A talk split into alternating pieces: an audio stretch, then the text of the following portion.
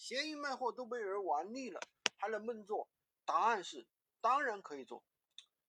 大家要记住一句话：没有赚不到钱的项目，只有赚不到的钱，赚不到钱的人。因为什么呢？各种项目它都有各种适合不同的人群。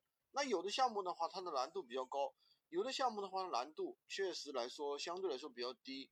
闲鱼卖货其实其实偏偏还适合新手来做的，手头没有很多启动资金，又没有电商专业知识的人。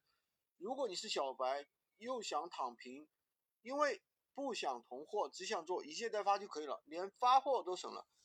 坐在家里抱着手机，两边倒倒货就可以了。具体怎么做呢？先观察，记住了货比三家，记住哪些销量好，然后去幺六八八或者是拼夕夕去识别，找支持一件代发的一些店铺，把那些商品的图片和文案稍微修改润色一下，尽量尽量写的真实一些，最后提高价格，同步放到闲鱼上面。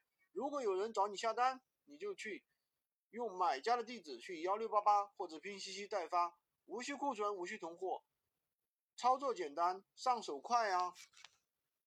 今天就跟大家分享这么多，喜欢军哥的可以关注我，订阅我的专辑，当然也可以加我的微，在我头像旁边获取闲鱼快速上手笔记。